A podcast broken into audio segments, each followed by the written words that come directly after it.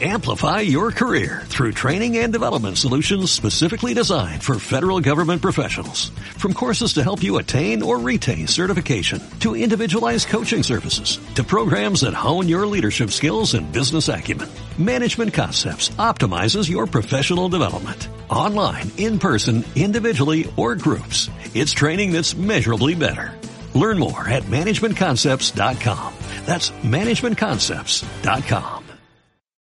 ¿Cuántos saben que estamos en la temporada de amor y amistad?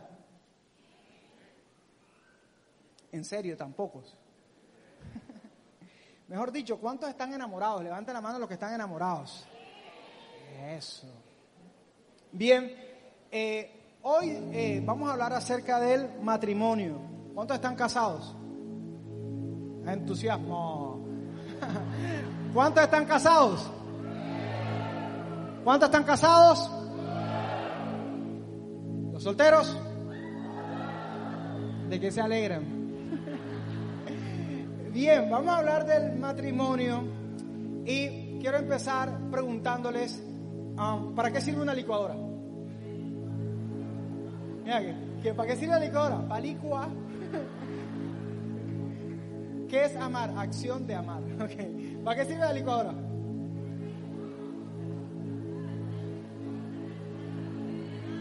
Será, será costeña, le explique con el movimiento. ¿Para qué sirve la licuadora? ¿Para qué sirve la licuadora?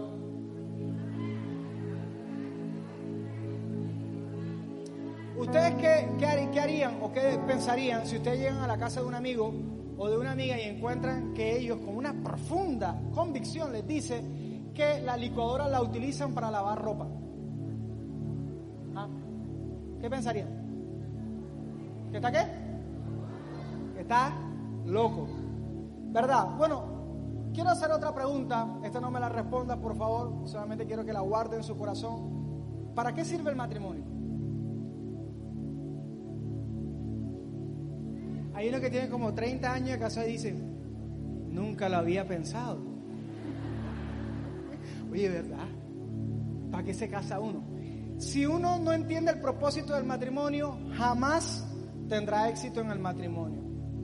Es como intentar la estupidez de lavar la ropa en la licuadora.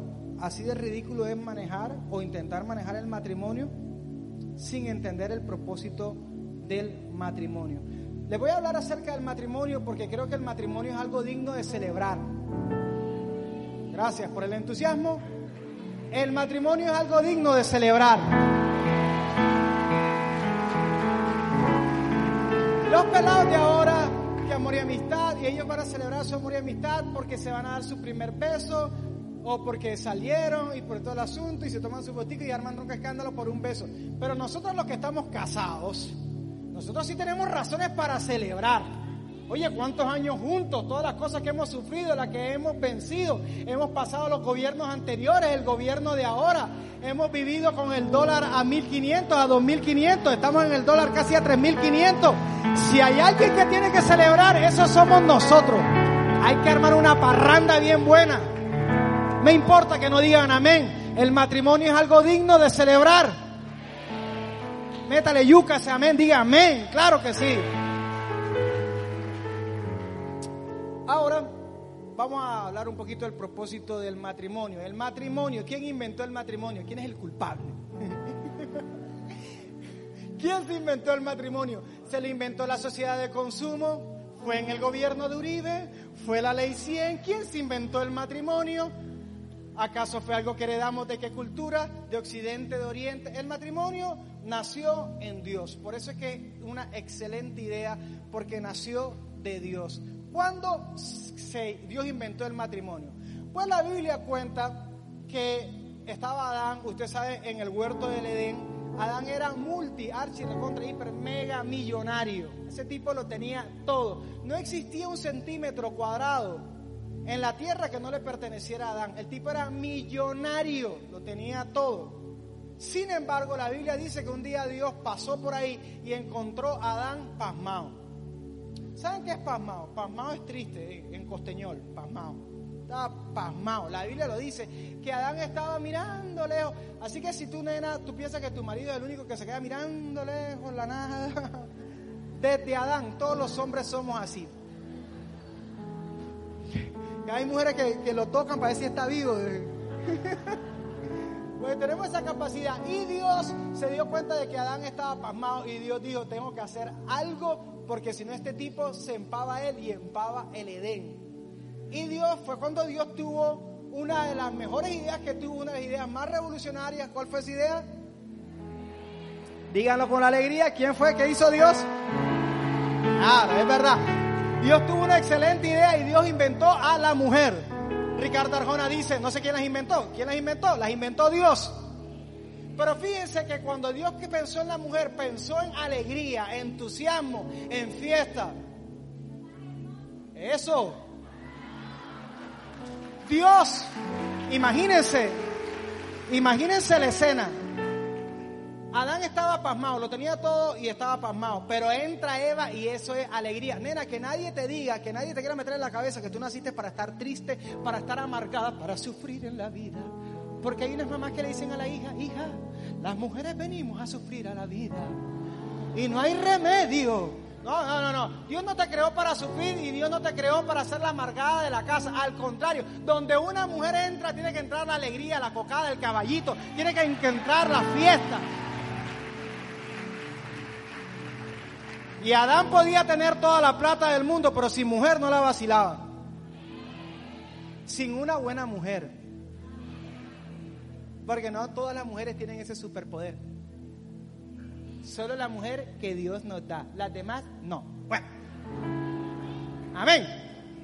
Entonces Dios creó la, eh, y estableció la institución más hermosa que es el matrimonio. El matrimonio es la primera institución. Lo primero que Dios estableció fue el matrimonio. No fue un colegio, no fue una universidad, no fue la policía, no, no, ni siquiera fue la iglesia, ni siquiera fueron los hijos, fue el matrimonio. Ahora, ¿cuál es el propósito del matrimonio? El propósito del matrimonio es que sea el lugar donde la presencia de Dios descansa, donde se enseña y se vive y se practica la palabra de Dios. No te puedes lavar las manos, yo no me puedo lavar las manos pensando, esa es tarea del gobierno, enseñar los principios y valores, esa es tarea de los colegios, enseñar los principios y los valores, esa es tarea de la iglesia, enseñar los principios y los valores. No es verdad, qué bueno que la iglesia predique, qué bueno que existan buenos planes de gobierno y que se enseñen buenas cosas, qué bueno que existen las universidades y los colegios, qué bueno todo eso, pero si hay un lugar que Dios estableció y escogió para que su palabra se enseñe, se vive y se practique, ese es en cada una de nuestras casas. De ahí, de ahí lo importante del matrimonio. Te aseguro que hay algo, algo que va a impactar a todos tus compañeros de trabajo y a toda tu familia. No es tanto lo hermoso de la iglesia donde asistes, sino el testimonio de tu propia casa. Eso es lo más hermoso y fuerte que deben recibir tus hijos. Hay unos padres que se preocupan porque piensan, mi hijo está expuesto a tantas cosas negativas. Sí es verdad, pero ¿quién le borra a un hijo del corazón que su papá amaba a su mamá? Mírenme, ¿quién le borra eso de la cabeza a un hijo? Que su papá estaba enamorado de la mamá, que el papá era detallista y cuidado de la mamá, que la mamá era feliz en su propia casa. Mis amigos, lo peor que nosotros podemos hacer es tomar algo tan sagrado como el matrimonio y empavarlo. Eso es veneno. Porque un hijo que crece pensando el matrimonio es aburrido, es una mala idea, es una mala decisión, es una escuela para endeudarse. Por eso es que hoy en día hay tanta gente que no se casa porque piensa que es una mala idea, piensa que es un requisito social. Están cargando ellos la historia de fracaso de otros. Pero ¿por qué hay unos que lastimosamente el matrimonio no les funcionó? Porque quizá estaban usando la licuadora para lavar ropa. Ahora yo les hago una pregunta. Si usted tiene un amigo que está utilizando la licuadora para lavar la ropa, ¿ustedes no le pasarían el manual de la licuadora y le dirían, este, léelo? Léelo. Ahora, si usted y yo quisiéramos tener éxito en el matrimonio, ¿cuál es el manual del matrimonio? ¿Cuál es? La Biblia. Si Dios inventó el matrimonio, el manual del matrimonio, está en la Biblia, por supuesto. Ahora, otra pregunta. ¿Cuándo fue la última vez que tú sacaste tiempo para estudiar acerca del matrimonio? ¿Cuándo fue la última vez que tú te capacitaste para manejar mejor tu matrimonio? Yo no sé ustedes, pero si en mi casa compramos un electrodoméstico, yo antes de prenderlo, leo bien todas las instrucciones. No, no vaya a ser que prendiéndolo lo dañe. ¿Cuándo fue la última vez que tú te capacitaste para ser un mejor esposo, para ser una mejor esposa, para administrar mejor la casa? ¿Sabes qué lamento yo? Que en un colegio le enseñan a uno de todo, menos cómo tener una familia. Una crisis que tenemos nosotros es importante. ¿Quién nos entrena a nosotros cómo administrar la casa? ¿Cómo, ¿Cuál es el rol de una mujer? ¿Cuál es el rol de un hombre? Como eso no se enseña, entonces ahora hay unos que quieren establecerlo. Pero la palabra de Dios es viva y eficaz. Y es la tarea de nosotros como creyentes tomar los conceptos de Dios y dignificarlos, no solamente predicándolos, sino viviéndolos. Usted ha sido llamado, si está casado, a tener un matrimonio ejemplar. Y si te vas a casar, lo que Dios espera, no solamente una fiesta bonita, es que tú tengas un matrimonio ejemplar. Una alta expectativa la que Dios tiene porque Dios fue el que se inventó esto. Ahora, lo que quiero que hagamos es que estudiemos parte de lo que la Biblia enseña acerca del matrimonio. ¿Qué es lo que me propongo con esto? A los que estamos casados, reanimarnos en que no estamos encartados. Miserable de mí que me casé. ¿Quién me mandó? Razón tenía mi mamá, porque no le hice caso. Sino para que hagas del matrimonio una fiesta y no vivas, no vivas pasmado. El propósito del mensaje es que los que estén solteros se animen y sueñen y anhelen casarse, pero casarse bien. Y los que estuvieron y ya no están, pues que le pidan a Dios una segunda oportunidad, porque en Dios también hay segundas oportunidades, ¿verdad? Y el que no, pues que ore por otro matrimonio. Amén. Bien, Eclesiastés capítulo 4, versículo 9 dice, mejores son dos que Bien fuerte, mejores son dos que porque tienen mejor paga de su trabajo. Porque si cayeren, el uno que hace, levanta al compañero. Pero dice, ay, del solo, que cuando cayere, ¿qué pasa? No habrá segundo que lo levante. También, si dos durmieren juntos, se calentarán mutuamente. Mas, ¿cómo se calentará uno solo? Y si alguno prevaleciera contra uno, dos le resistirán y cordón de tres dobleces que dice, no se rompe pronto. Ok, lo primero que encuentro aquí, razones por las cuales celebrar el matrimonio, es porque en el matrimonio hay progreso. Por eso la Biblia dice, mejores son dos que uno. ¿Por qué? Porque tienen mejor paga de su trabajo. El matrimonio, en el matrimonio la competencia no va. En el matrimonio no hay tal cosa como que el marido ve a la mujer como menos que él o que la mujer ve que al marido como que ella es mejor que él. En el matrimonio la competencia no va. En el matrimonio no importa quién gana más. Ah, es que yo soy más que tú porque yo gano más que tú. O yo, te, o yo me siento menos porque es que tú ganas más que yo. Eso no va en el matrimonio porque en el matrimonio no hay competencia. Por eso dice, mejores son dos que uno. Esto es algo que tiene que entrarnos en la cabeza. El matrimonio no es para competir, es para trabajar en equipo. No se trata de quién es más inteligente, no se trata de que tú hiciste un posgrado y tú de cosa terminaste el bachillerato. No se trata de eso, se trata de aprender a trabajar en equipo. Se trata de descubrir cuáles son mis fortalezas con las que yo puedo bendecir a mi esposa, mi mujer, y cuáles son mis debilidades que ella me puede ayudar con sus fortalezas a seguir adelante. Es un trabajo en equipo, de eso va el matrimonio. Ahora, en el matrimonio no debe existir la competencia entre los esposos y por supuesto tampoco debe existir la competencia con otras parejas. Porque lastimosamente hay personas que cuando se casan lo hacen con malas motivaciones motivaciones que no son las correctas. El título del mensaje es gasolina para el matrimonio. Esas motivaciones incorrectas son una gasolina que no sirve o que se acaba pronto, comienzan, sirven por un ratico, pero se acaba pronto. Entonces, una de esas malas motivaciones es la competencia. Y lastimosamente hay gente que se casa por competencia. Porque mi hermana se casó, entonces yo también me voy a casar. Porque ya tengo esta edad, entonces no quiero que digan que pasó esta edad y todavía no me he casado. Porque, ah, mi hermano se casó y se compró un carro, entonces yo también tengo que comprarme un carro. Parecen unos niñitos compitiendo. Parecen unos bobos. No se han dado cuenta que ya son grandecitos, que no tienen que estar peleando por eso. Y hay parejas que se meten en una deuda simplemente para tener la idea de que yo estoy al nivel de mis hermanos porque yo me casé y con un apartamento ya iniciamos. Un apartamento no es, tener casa propia no es el propósito de un matrimonio. Hay gente que con casa propia, con un apartamento bien grande, se separa, fracasa el matrimonio. No quiere decir que uno no puede aspirar a cosas grandes y cosas bonitas. Digo que esa no es la finalidad del matrimonio. ¿De qué sirve tener una casa bien grande? ¿De qué sirve tener helicóptero, piscina en tu casa? Si no te puedes bañar en la propia piscina de tu casa. ¿De qué sirve? No sirve para nada.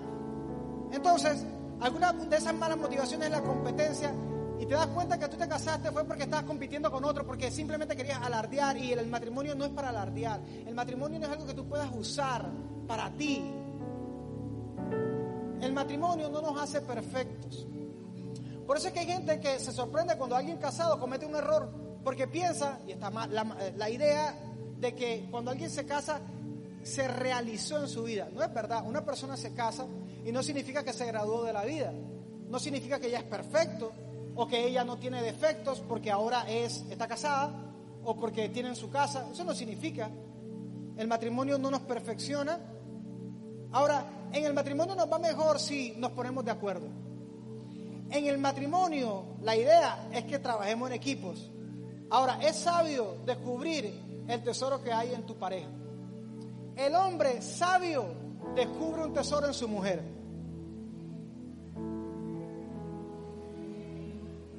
El hombre sabio hace de su mujer un tesoro. El hombre necio, aunque tenga un tesoro, no lo descubre. Igual, nena, si tú la quieres vacilar en el matrimonio, tú tienes que aprender a ver a tu esposo como un tesoro. Gracias por el amén. El amén es gratis hoy. Para poder tener y trabajar el propósito del matrimonio, es importante que aprendamos a vernos como un equipo y aprendernos a vernos como un tesoro. Es decir, que el esposo diga, a mí me conviene tenerla a ella cerca. Por eso les hablo, lo peor que le puede pasar a un esposo, al hombre, es pensar que la mujer es su estorbo. Lo peor que le puede pasar a la mujer es pensar, ay, mira con quién me casé, con el cavernícola este. Mientras sigas pensando así de tu esposo, el matrimonio para ti no va a resultar. Es importante entender, si yo la voy a vacilar en la vida, la voy a vacilar con mi chiquitica al lado. Y es mi tarea, hacer de mi esposa mi adorno, hacer de mi esposa mi tesoro. Esa es mi tarea. Esa no es tarea del pastor, no, tengo que ir a un curso, no tengo que ir a un seminario. Es mi tarea cada día hacer que mi chiquitica sea mi mejor amiga, que sea mi ayuda idónea. Esa es mi tarea.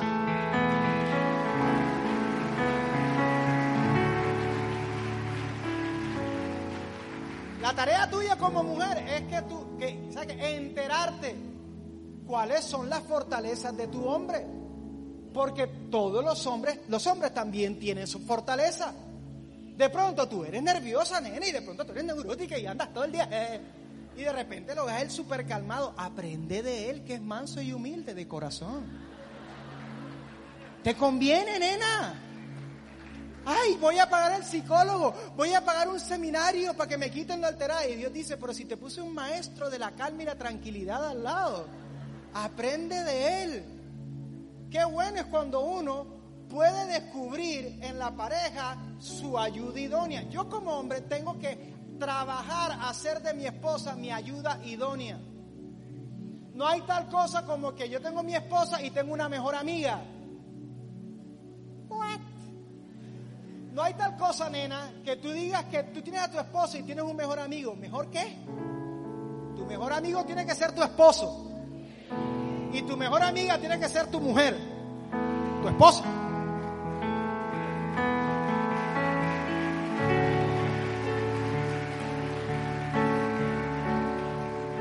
Ay, es que yo le cuento todos mis secretos a fulano y tal. ¿Qué? ¿Qué? ¿Le falta de respeto? ¿Dónde salió eso? Si hay alguien que tiene que saber todas las cosas de la mujer, ese es el marido. Ese es el esposo. Si hay alguien que tiene que estar enterado de todas las cosas del hombre, esa es la mujer. Y eso no aparece de la nada. Eso hay que trabajarlo. Eso hay que provocarlo. Yo tengo que trabajar que mi mujer sea, que a mí me conviene. Nos conviene trabajar en equipo. Oye, a mí me conviene. Oye, de pronto hay alguien que sufre del azúcar. Oye, a ti te conviene que tu mujer sepa que tú sufres del azúcar. Porque ella te cuida, mi amor, no te comas más eso, no comas más pudín. Ahora imagínate que tú sufres del azúcar y tu mujer come más pudín, come. come. Dale más, dale más. La cremita, la cremita. Ya tú sabes que tu mujer te quiere, pero te quieres matar.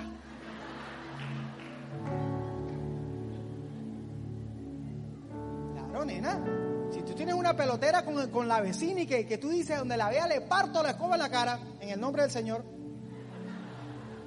Pero tú sabes que tu marido es más calmado, ese no pelea con, ni, ni, no pelea nunca. ¿Sabes qué? Dile, mi amor, ¿por qué no vas y le dices a la vecina que por favor? ¡ah! Eso es sabiduría, apoyarse en el matrimonio. ¿Quién gana? El matrimonio no gana uno, ganan los dos o pierden los dos. No hay tal cosa como, no hay tal cosa como, esas son tus deudas. No, no, no son mis deudas, son nuestras deudas. Ese no es tu data crédito, ese es nuestro data crédito. Porque fíjense, la mentalidad tonta piensa, él tiene mala vida crediticia, boba. Si él tiene mala vida crediticia, también te perjudica a ti. ¿Quiénes ganan si la familia ahorra? ¿Quiénes ganan? Ganan los dos. ¿Quiénes ganan si comen bien los dos y se alimentan bien los dos? ¿Quiénes ganan? Los dos. ¿Quiénes ganan si se cuidan la salud? ¿Quiénes ganan? Los dos. ¿Quiénes ganan si la casa está limpia? ¿Quiénes ganan? Los dos. El hombre no es menos porque lave los platos. Me importa que no digan amén. Qué bueno cuando el hombre lava los platos y la mujer trapea y están los dos al mismo tiempo. ¿Quién gana?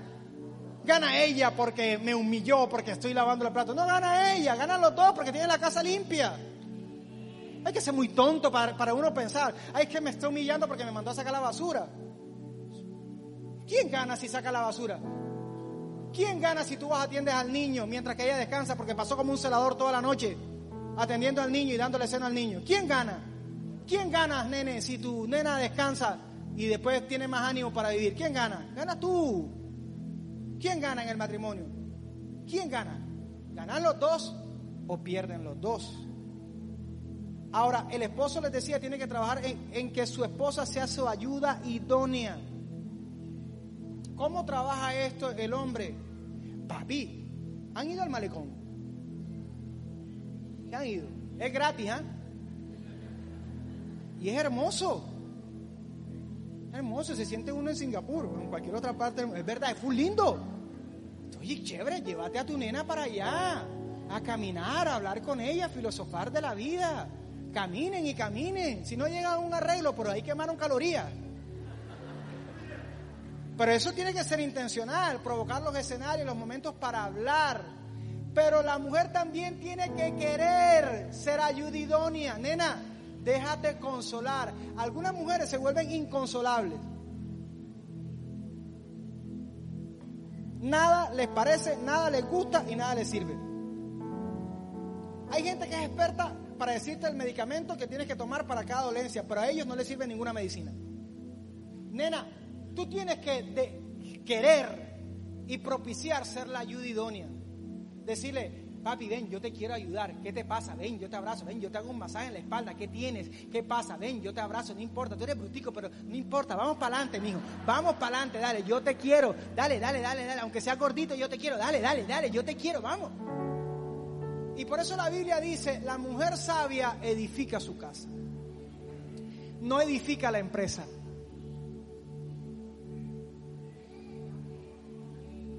La Biblia no dice la mujer sabia edifica la empresa. Ahora, que una mujer pueda trabajar, eso no es problema. Claro que una mujer puede trabajar. Pero Dios no te va a pedir cuenta de la, de la empresa, te va a pedir cuenta de tu casa. Porque si fuera por Adán, hubiese convertido el Edén en una oficina.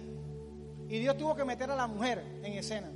Porque hay cosas, aunque nos quieran decir que no hay diferencia entre los hombres y las mujeres, existe muchísima diferencia entre un hombre y una mujer. Por eso es que Dios creó a Eva, para que nos quede bien claro, hay cosas que el hombre puede hacer, pero hay cosas que el hombre no puede hacer. Hay cosas que la mujer puede hacer, pero hay cosas que la mujer no puede hacer. Y entre las cosas de los superpoderes que tiene la mujer es crear hogar. Es darle a un lugar el sentido de hogar. Imagínate cuando Eva entró al Edén, él llegó y ¡ah! ¡ah! ¡ah! ¡ay! Bueno, vamos a poner los leones por allá y jirafa. Y esta palmera por aquí. Y vamos por acá. Y cuando tú vienes a ver, convirtió el Edén en un hogar. Ese es un poder que tienes tú, nena. Ese es un superpoder que tienes. Lastimosamente, ahora hay niños que crecen sin papá y sin mamá porque duran hasta las 5 de la tarde metidos en un colegio. Yo no hubiese soportado eso. Yo le pongo una bomba al colegio. ¿Esto qué es? 5 de la tarde, yo desde las 7 de la mañana hasta las 5 de la tarde en el colegio. Uf, menos mal. Dios sabe lo que hace. Llegan a las 5 de la tarde a la casa y no encuentran ni a papá ni a mamá. Hay gente que tiene hijos que no los cría. Hay gente que tiene perros que ni los pasea. Después, que porque mi hijo adolescente no me entiende y no me escucha, porque tú no eres el papá ni la mamá. Ellos ni te conocen. Tú llegas y tu perro ni te saluda, ni mueve el rabito el perro. El perro así que... Porque ¿quién es este que apareció aquí? Es mejor bajarse dos estratos y disfrutar a la familia que vivir en estrato 7 y no disfrutarlo nada.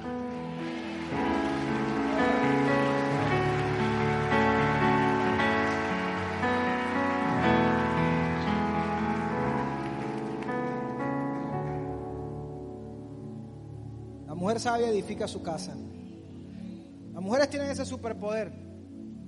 Las mamás, ¿se acuerdan de la mamá de antes? Que lo criaban a uno con la mirada. Párate recto, siéntate bien, come bien, deja la cara de bobo y me hace el favor y habla bien. Ahora vivimos en una época de que todo les ofende. Entonces, si tú ves un perro y le dices, ella el favor, siéntate bien.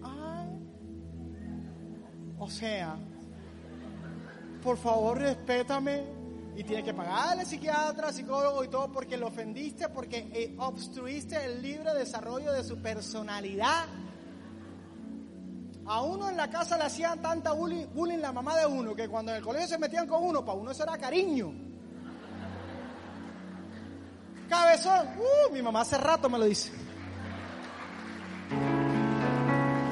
Y la mamá, la mamá le hacía, la mamá le hacían bullying a uno y uno no sabía si se estaban ofendiendo o se estaban burlando a uno. Ay, ven mi cabezoncito lindo, venga, venga, venga. Ay, venga mi dientoncito, venga, venga, venga, venga, venga. Las mamás tienen ese superpoder. De lejos miran y corrigen y saben, se lo huelen. Ven para acá. A ver. Abre la boca. Abre los ojos. ¿Dónde estás metido tú? Ahora como los pelados saben, yo llego y mi mamá la encuentro dormida. A la mamá de antes ni dormía. Llegaba a las 3 de la mañana y la mamá, muy bonito. Contra la pared La mujer sabia edifica su casa. La mujer sabia, ¿sabe qué? ¿Sabe con qué preparan la comida? Y dicen, ¿sabe qué? Oye, están cocinando mal, me están matando a mi familia. Esto sabe mal, bájale la grasa, esto tiene esto y lo otro. La mujer sabia edifica su casa. Si el hombre el hombre tiene que amarrarse los pantalones y pedirle al Señor, dame plata, dame trabajo, plata, para sostener a mi familia y hasta el perro que me salió pupi. Ahora hay que comprar una comida que cuesta ciento y pico. El hombre tiene que amarrarse los pantalones y decir, Señor, provéeme, dame trabajo para sacar adelante a esta familia. La mujer tiene que decirle, Señor, dame sabiduría para sostener esta casa. Porque de nada sirve que la empresa fluya y prospere y la casa se te hunda.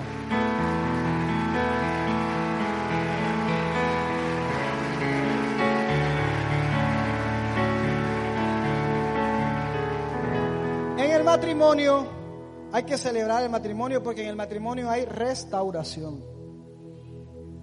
La Biblia dice, además, porque si caen, el uno levantará a su compañero. ¿Qué se tiene que hacer cuando una persona en el matrimonio comete un error? Fracasa moralmente, toma una mala decisión, quiebra la empresa, se mete en una relación que no tenía que meterse.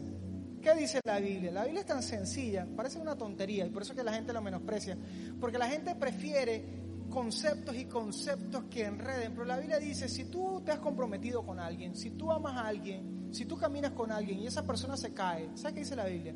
¿Sabes cuál es tu tarea? Levántalo. ¿Cuál es la tarea del esposo si la esposa se cae? Levantarla. ¿Cuál es la tarea de la esposa si el esposo se cae? Levantarlo. Por supuesto, hay gente que no quiere y eso hay que respetarlo. Te quise con el alma y bien sabes que amarte más no pude, volaste con rumbo hacia la nube más alta, ya no pude alcanzarte. Hoy cuando de la nube te bajes demasiado tarde, qué cosa, ¿verdad?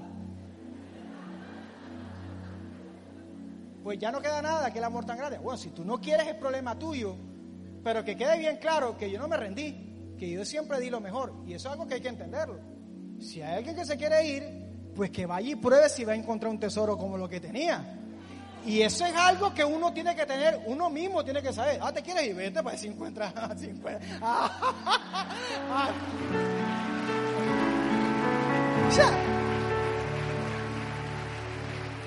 tú no tienes la potestad sobre el tesoro que Dios puso en mi vida. Si tú quieres, ve y prueba. Yo quiero que te vayas por el mundo y quiero que conozcas mucha gente. Yo quiero que te besen muchos labios. ¿Para que me compares? Hoy como siempre. Si encuentras un amor que te comprenda y sientes que te quiere más que nadie, entonces yo daré la media vuelta y miré con el sol cuando muere la tarde. ¿Verdad? Uno tiene que, uno tiene que levantar. Ay, pero si la persona no quiere, quiere revolcarse y revolcarse y revolcarse, bueno, sigue con tu breakdown que yo sigo para acá.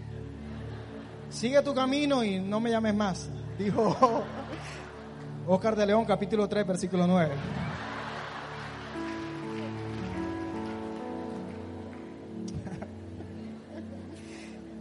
Pero la Biblia enseña que si alguien se cae, pues la actitud que tiene que estar en nosotros no es levantarlo a patar y hundirlo más. ¿Qué tiene que hacer la esposa si el esposo fracasa? ¡Ay, mira que fracasaste, te caíste, eres un perverso! Por eso uno tiene que respetar la decisión de la persona. Espérate, ¿te equivocaste? Sí, me equivoqué. ¿Quieres que te ayude? Sí, te voy a ayudar, cuenta conmigo. ¿Te equivocaste? ¿Quieres que te ayude? No, no me importa, me quiero ir. Ah, bueno, nada que hacer. Ahora, a nosotros nos han entrenado para ser intolerantes, a rechazar el error de otros como si nosotros no cometiéramos errores.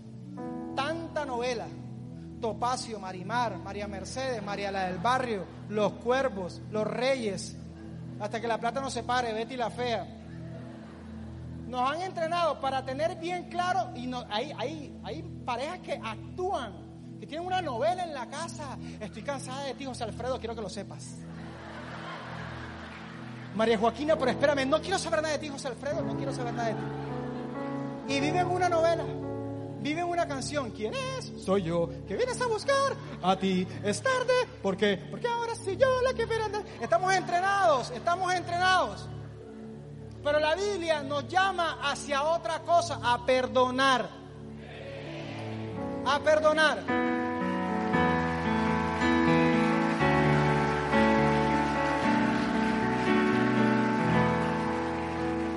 Ahora, en el matrimonio tiene que existir tal confianza para comentarse las debilidades. Importante que el hombre diga a la mujer, nena, esto a mí me cuesta, no sé, ayúdame. Es importante que la mujer le diga al hombre, esto a mí me cuesta, ayúdame. Es la única forma de salir adelante, de prevenir meter la pata cuando existe tal confianza. Pero el peor enemigo del matrimonio es el silencio cómplice de estamos bien cuando en verdad hay cosas que hablar. Hay cosas que decir, de verdad sé que tengo este problema, tengo esta debilidad y se supone que tú estás aquí para ayudarme, por favor, ayúdame. Tú no eres mejor que tu esposo, tú no eres mejor que tu esposa. Hay mujeres que dicen, es que yo tengo tres hijos y con él es el cuarto hijo que tengo que terminar de criar. Eso no habla mal de él, eso habla mal de ti, que no entiendes tu papel. Tu papel no es ser la mamá, tú eres la esposa. Y si una mamá sabe inspirar, Tú tienes que entender que las esposas también saben inspirar. Y tú tienes que aprender a inspirar como mamá a tus hijos, pero como esposa a tu marido.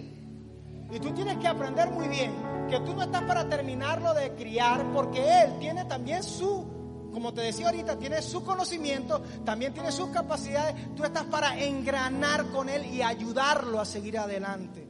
Un esposo no está para hacer feliz a la esposa, ni la esposa está para hacer feliz al esposo. ¿Ustedes sabían eso? El esposo está para servir a la esposa, que es muy diferente, y la esposa está para servir al esposo. Son dos cosas muy diferentes. Porque ser feliz es una decisión personal. Hay gente que quiere y le gusta ser infelices.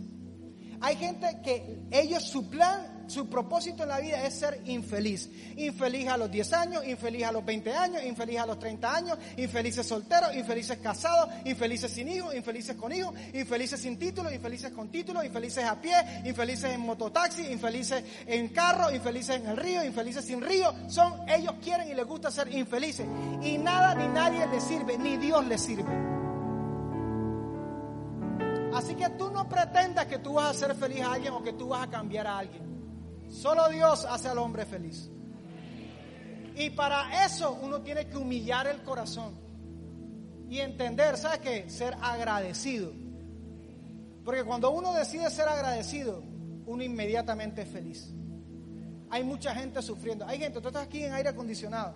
Hay gente que ahora mismo tiene que estar en un semáforo chupando el sol de Barranquilla para ver si de los tantos carros que pasan alguien le da 500 pesos o mil pesos, porque el que le da mil pesos piensa, uy, le di mil pesos, le di bastante. Gracias a Dios tú no estás en esa condición. Ya eso es suficiente motivo. No estás en una clínica en cuidados intensivos.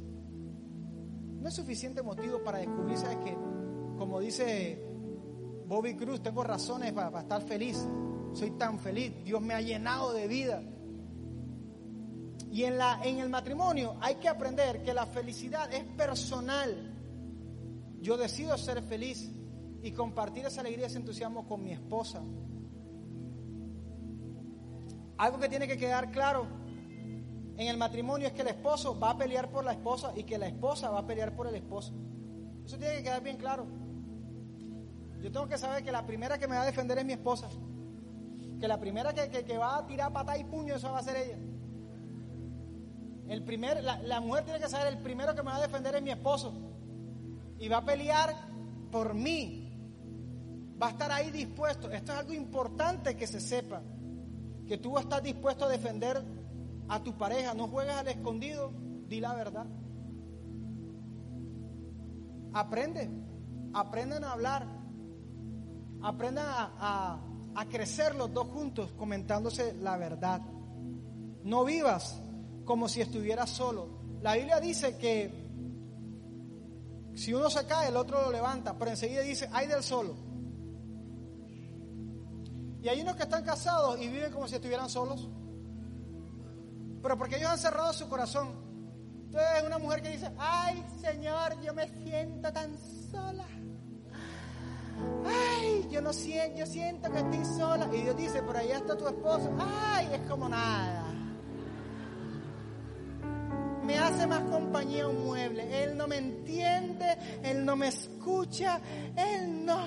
Y el hombre dice, oh Señor, ah, barro, yo me siento barro, barro, Señor, me siento solo, esta mujer no me entiende, esta mujer no me entiende, ajá, no me entiende. Oye, yo le digo algo y es una pelotera enseguida. Y entonces, ya, yo para qué mejor le digo, mejor me quedo callado porque yo le digo, no, no, no, mejor, ella no me entiende.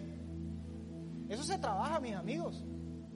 Eso se trabaja el que tú y yo podamos tener una relación donde yo no nos me sienta solo teniendo a la persona al lado.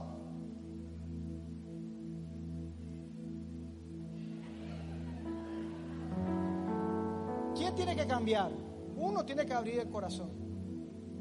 Uno tiene que una y otra vez le digo yo una y otra vez en mi relación con mi esposa, hay veces que me frustro y yo lo que hago es, voy donde el Señor y le digo, Padre nuestro que estás en los cielos, santificado sea tu nombre.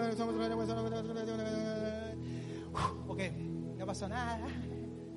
Hay que hacerlo una y otra vez para no perder el gozo de la relación para no perder la fe. Cuando estaba preparando este mensaje, ¿sabes qué me decía el Señor? Uno de los grandes retos es no bajar el estándar en el matrimonio. Les estoy diciendo cosas que algunas dan risa y otras son difíciles. Pero la idea es no bajar el estándar al nivel del mundo, sino mantener el estándar de la palabra de Dios. No conformarnos con lo que el mundo dice, sino pelear por lo que Dios nos ha llamado. Ahora, en el matrimonio, celebramos el matrimonio porque en el matrimonio hay afecto. Por eso dice, si ¿Dónde está? Ok, dice, si dos durmieren juntos, se calentarán mutuamente. Más, ¿cómo se calentará uno solo? En el matrimonio hay afecto. en el matrimonio. El matrimonio no es aburrido.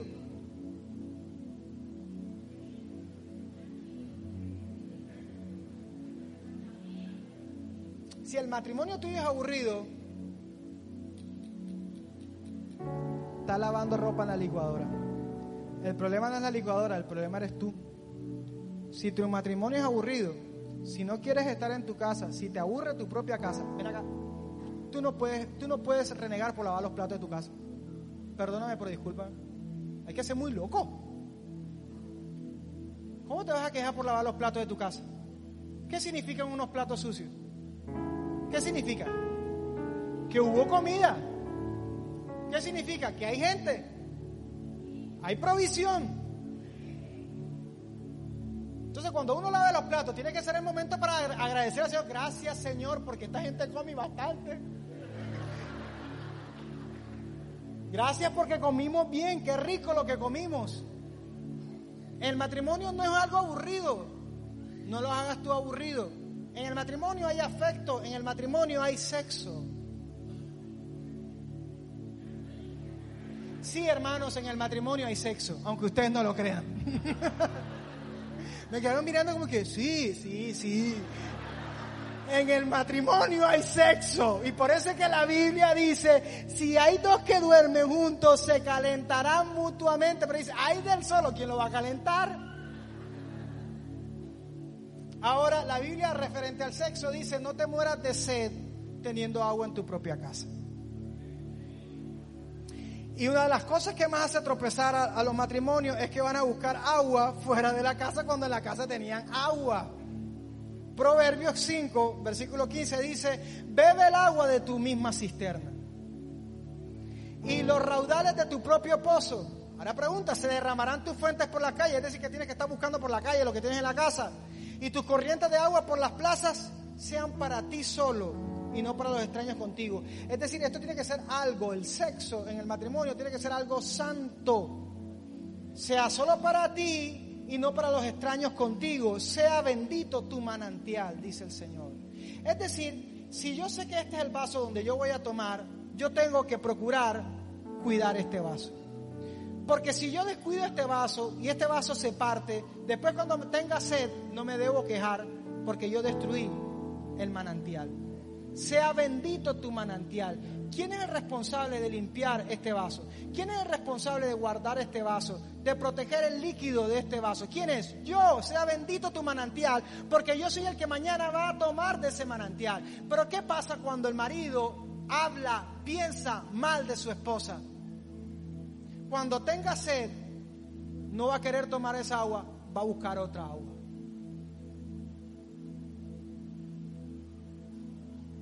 Y el hombre que aprende a menospreciar a una, aprende a menospreciar a dos, a tres, a cuatro y a cinco. Tú como mujer tienes que aprender a honrar y bendecir a tu hombre, porque de esa agua tú vas a beber. Pero el texto sigue. ¿Dónde están los hombres? Están asustados. ¿Dónde están los hombres? Hombres. Entonces el Señor dice, a los hombres dice, alégrate con la mujer de tu juventud. Dios, la Biblia es tan tesa que Dios sabía que si ponía, alégrate con tu mujer, cualquier hombre podía decir, ah, con la que apareció. No, Dios dice, no te la tires de loco, no seas bandido, con la de tu juventud. Con la que conociste de pelado. Ah, que, ay, que alégrate con tu mujer, no con la de tu juventud, la que conociste cuando eras joven. El Señor le dice a los hombres, alégrate con tu mujer, no seas pasmado. No importa que no digan amén. El Señor dice, alégrate, papi, deja de ser pasmado. El gran reto para los hombres en el matrimonio en el siglo XXI es dejar de ser unos pasmados. Es de estar, ahí todo el día en la casa. Eh, eh, salgan ustedes, yo me quedo viendo sábados felices, pasmados. Eres el que primero te tienes que levantar. Lo digo y lo sostengo. El hombre es el que primero se tiene que levantar, levantar a todo el mundo, poner música. Tú tienes que alegrarte, echarte perfume. ¿Y para dónde vas? Voy a lavar los platos, nena. ¿Qué es lo que quieres?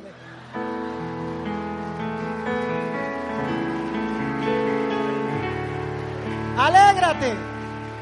No dice, el texto no dice, espera que tu mujer te alegre. Dice, tú, hombre, decide estar alegre. Y es un poder que tenemos los hombres. Cuando un hombre quiere es romántico, cuando un hombre quiere es poeta, cuando un hombre quiere se empelicula y hace unas cosas bien chéveres. O sea que dice el Señor, utiliza esa fuerza. Alégrate con tu mujer. Focus, enfócate con ella, con ella. Me voy a alegrar con ella con ella, me voy a alegrar, mi felicidad, mi alegría, la voy a cana, la voy a atropellar con mi felicidad. Esta mujer va a saber que, tenía, que tiene al lado un hombre feliz, contento, que donde está ese hombre siempre está. Por eso el Señor nos manda a nosotros los hombres, alégrate. todos los hombres sonrían. Muestren los dientes, muestren, sonrían. Hey, no sé quién nos enseñó que pase hombre que esté que Los hombres nos podemos sonreír, podemos alegrarnos. Los hombres, los hombres nos gusta eso. ¿Quién dijo que los hombres somos pasmados? Mujer que diga, ay, mi esposo es súper, súper decente. Tú vienes que en la casa ni se siente. Si no se siente en la casa, se está sintiendo en otra parte.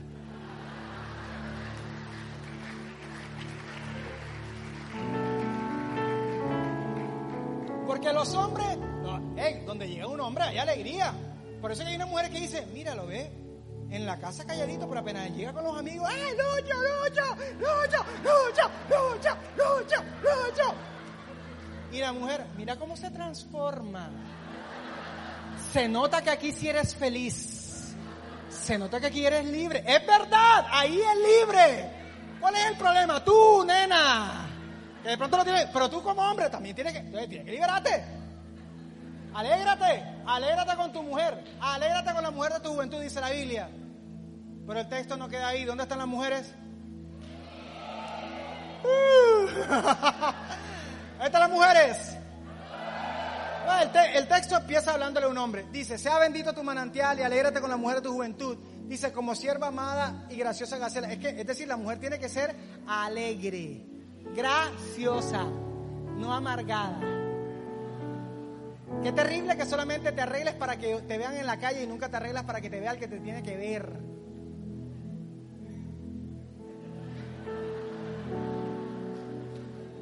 Lo dijo un sabio. Hay unas que la lencería más buena la ponen, se la ponen cuando van a ir donde el ginecólogo. Pero al esposo, bueno. You know what I mean. Pero a la mujer le dice, al hombre le dice, sus caricias, las caricias de quién? De la mujer, te satisfagan en todo tiempo. O sea que si el hombre tiene que alegrarse, ¿qué tiene que hacer la mujer?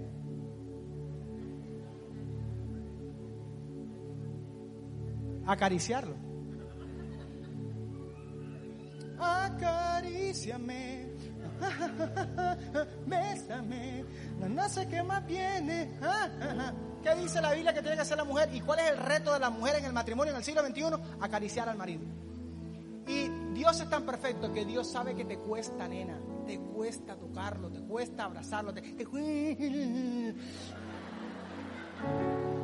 Pero como Dios es Dios, y discierne las intenciones, los pensamientos del corazón. Dios dice, la mujer tiene que qué?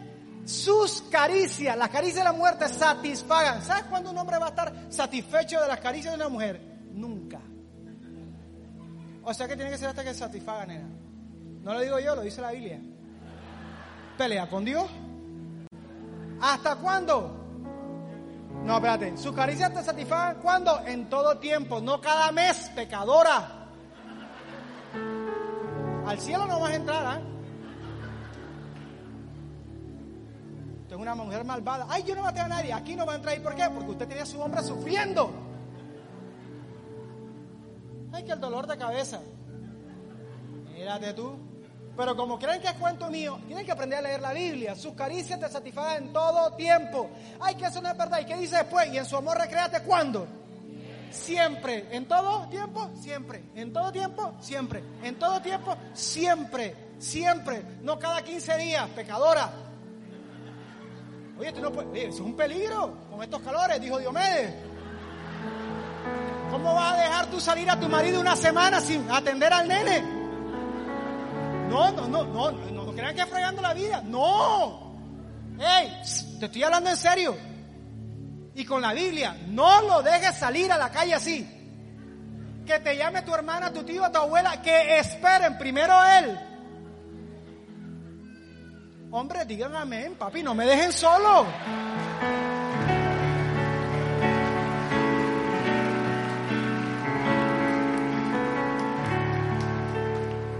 Ay, que mi, que mi sobrino, sobrino nada. Ay, que mi tía nada, que mi hermana, no, no, no, no, no. Usted lo tiene que tener bien claro. Cumpla la palabra de Dios en todo tiempo y siempre. Y pregúntele, después de todo, ¿quedaste satisfecho? Hay postre.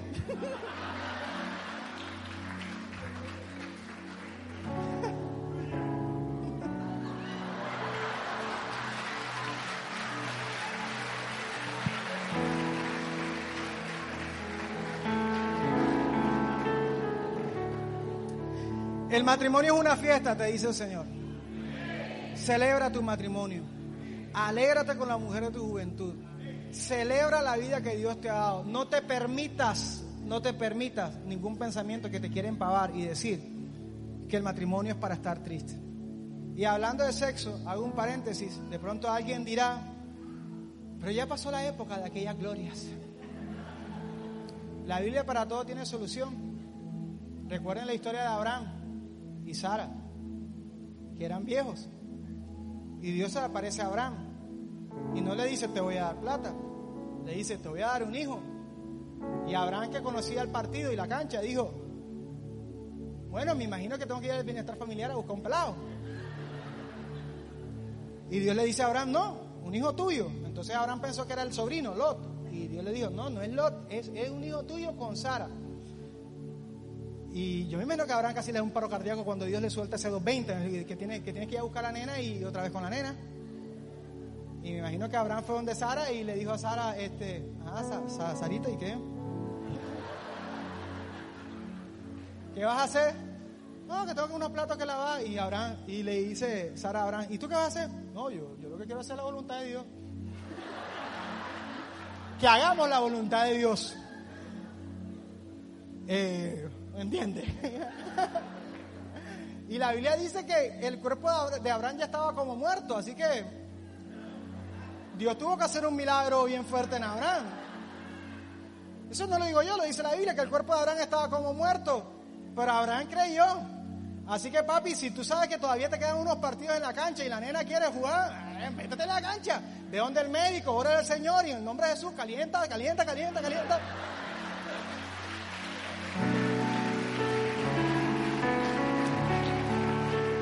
Y dile, nena, revisemos el bar que nos queda partido.